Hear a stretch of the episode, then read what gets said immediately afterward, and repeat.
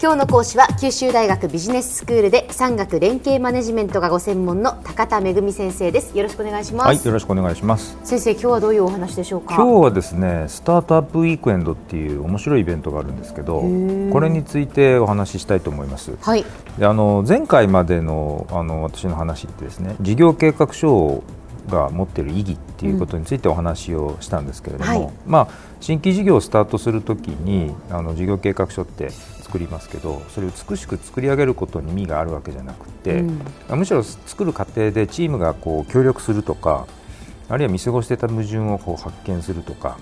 曖昧さを排除するとか、まあ、そういうところに価値があるんだというお話をしました、うん、でまた最近ではですね分厚い事業計画書を作るということそのものよりも、うん、むしろ起業家がアイデアを思いついたらなるべく早く試してみてでそこで得られた結果をさらに良いものへとブラッシュアップするっていうそのサイクルを早く回す行動様式が重要だということを、まあ、お話ししました。はい、でまあ、まさにこの早くサイクルを回すっていうようなことをやるイベントがですね、うん、このスタートアップウィークエンドなんですね。で起業家がアイデアを思いついて活動を始める一番最初を54時間に凝縮してですね、はい、で体験的にそれをやってもらうというイベントなんです。でこれあの世界中で行われてまして、はい、2013年の段階では、まあ、世界110カ国470都市以上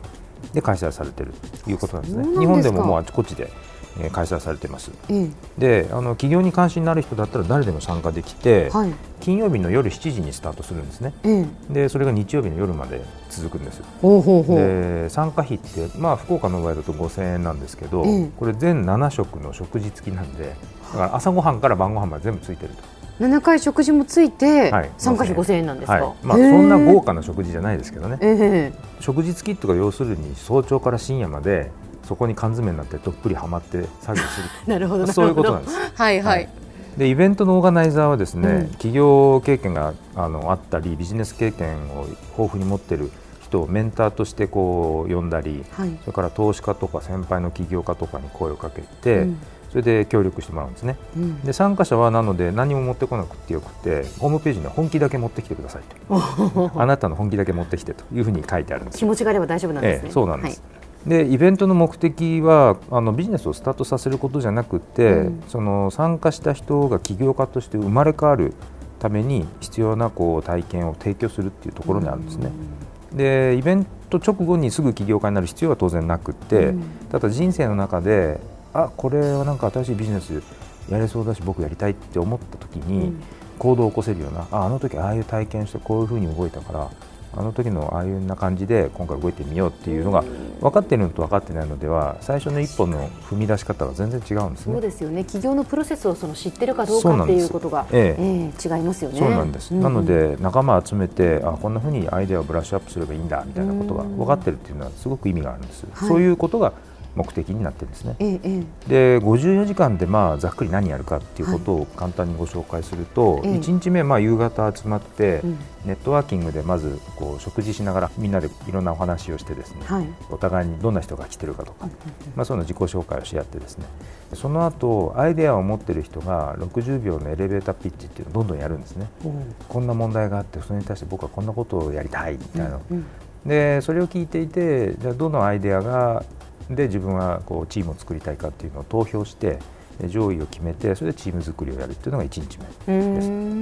で2日目なんですけどチームによってはやっぱり思った通りのものじゃなかったとかっていうのがあるんで、うん、こう例えば人の入れ替えがあったり移動があったりっていうことも起こるんですね。うん、あとあの先輩起業家とかがメンターとしてアドバイスしてくれる時間を持っていたり、試作品を作ったりですねあと顧客ニーズの調査ということで街に出て、うんもうしこたまインタビューして回るとかっていうことをやるんですよ。で3日目も引き続きずっと作業をやって、うん、プレゼンの準備をやってで大体夕方3時か4時ぐらいからプレゼンを始めて、うん、最優秀賞っていうのを表彰して最後打ち上げのパーティーがあると。いうそんな流れなんですじゃあ泊まり込みみたいなことなんですか先生？ほぼほぼですね、うん、まあ今年はですね西南学院大学の場所を借りていて泊まり込みっていうのはできないので、ええ、一応みんな帰るんですけれども、はいはいまあ、話を聞くと近くのファストフード店で朝までやってたとかですね。まあそういうのがいますね。は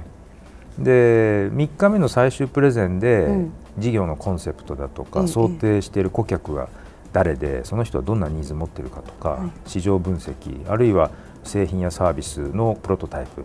えー、あとビジネスモデルですね、うんうん、えー、あるいは売上予測みたいなことをあのスライドとか試作品を使ってプレゼンをして、はい、で審査員が5人ぐらいいていろんな角度から意見を言ったり質問したりして、で最終的に得点が一番高かったっていうあのところを優勝するんですけども。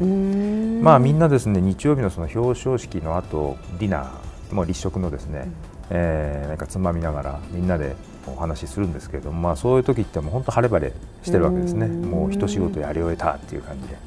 充実しているでしょうからね、えー、ものすごくやっぱり54時間ですけど、うん、同じ釜の飯を食ってっていうことで、うん、やっぱりチームの仲間でですね時間を過ごしたっていうのはすごく大きな価値があって、うん、やっぱり見解が違う考えが違う。で摩擦とか葛藤とか嫉妬とか諦めとかみたいな、まあ、いろんな障害を乗り越えて 一つのビジネスにまとめなきゃいけないんで、ええ、その体験ってすごく貴重なんですよね。で僕のよく知ってる MIT の人がいつも言うんですけど「アイデア is worthless execution is worse」と。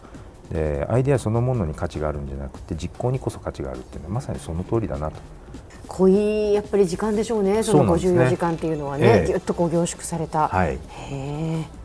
先生では今日のまとめをお願いします。はい、えー、週末の54時間に集中して企業体験ができるイベントスタートアップウィークエンドっていうんですけど、これは今や世界中に広がっています。で企業ではアイデアをチームでまとめ上げる過程ですとか、まあ、いろんな困難に突き当たるんですけどそれを乗り越える体験ができるっていう貴重なイベントです。うんちなみに先生、はい、あの世界で、まあ、その福岡でもなんですけど、はい、どういうところがそれを主催してやるんですか？あの組織があるんですね、スタートアップウィークエンド、ええ、NPO なんですけれども、そこが世界中のあの一番の元締めになってるんです、え、だからオーガナイザーっていうのは、実は資格が必要で、はい、それは最低何回こういうことをイベントに協力をして、イベントのこうサポートをどれだけやったかっていうことによってそのオーガナイザーの資格っていうかですね、それが得られるっていう、まあ、そういう仕組みになってるんですね。だからそういうクオリティのコントロールはされてます世界中で。そうなんですね。はい。わかりました。じゃあ次回は福岡で行われた実際のスタートアップウィークエンドの模様をお伝えいただけるということです。はい、今日の講師は九州大学ビジネススクールで産学連携マネジメントがご専門の高田恵先生でした。どうもありがとうございました。はい、ありがとうございました。